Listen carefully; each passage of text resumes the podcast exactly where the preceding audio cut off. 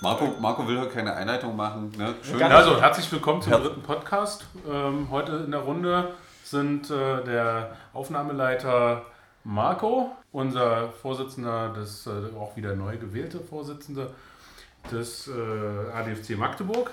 Guten Abend. Und ähm, soll ich mich selber, also meine Wenigkeit, äh, ich bin der Landesvorsitzende Martin.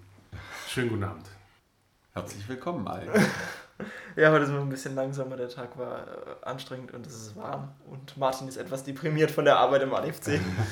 Nein, das kann man. Oh. Ja, das sollte man, glaube ich, nicht so laut sagen. Das kannst du dann auch rausschneiden.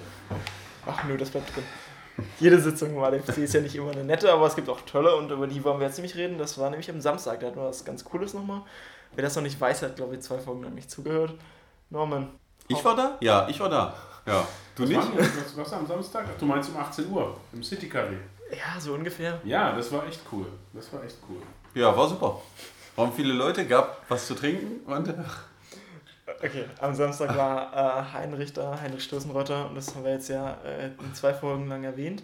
Ähm, ich denke, es war ein ganz cooler Vortrag. Ähm, wir haben auch noch was mitgenommen für uns, glaube ich. Und wer sich das noch anhören will, kann das jetzt nochmal nachhören im Magazin. Gibt es, ich glaube, 45 Minuten lang ähm, die komplette Dröhnung dann.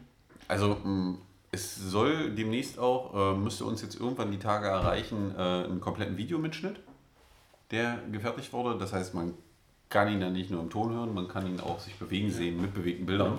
Ich wurde sogar schon danach gefragt, ob es denn das gäbe. Man hätte nicht teilnehmen können und Genau. es hat mir gezeigt, ja, wir hatten ja eine Konkurrenzveranstaltung an der Uni mit der langen Nacht.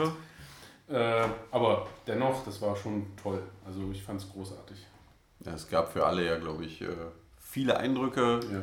Ist auf jeden Fall hörenswert, wer sich zum Thema Radverkehr engagier- engagieren will oder überhaupt das Thema lebenswerte Städte. Äh, Gibt es viele coole Ansätze, wie das so laufen kann. Ist auf jeden Fall sehens- und hörenswert. Gut, unser nächstes Thema ist einer der Gründe, warum Martin schlecht drauf ist. Was? ja. Ähm, es gab vor einer Weile einen Bericht im MDR, das, das war letzte Woche, im MDR um 4 und da hören wir jetzt erstmal rein. Also da habt ihr ja bestimmt alle sowieso Fernsehen geguckt. Um 16 Uhr. Um 16 Uhr, ne? wir hören einfach mal rein. Arthur ist sechs Jahre alt und erklimmt das erste Mal das Fahrerhäuschen eines großen LKW. Ein Abenteuer für den Autofan. Und auch seine Kita-Freundin Emily staunt, wie hoch sie über der Straße sitzen. Doch genau das birgt schon das erste tödliche Risiko. Seht das doch? Die beiden Vorschulfreunde vor dem Auto sind nämlich ab etwa einem Meter vor der Stoßstange nicht mehr zu sehen. Seht ihr? Jetzt ist er verschwunden. Und jetzt steht er im toten Winkel. Eine wichtige Erkenntnis für die Knirpse, denn die Gefahr, die von einem solch großen LKW ausgeht, wird oft unterschätzt. Vor allem der tote Winkel neben dem Laster ist gefährlich. Allein in Leipzig mussten in den letzten fünf Wochen drei Radfahrer ihr Leben lassen, weil sie von einem abbiegenden LKW-Fahrer nicht gesehen wurden.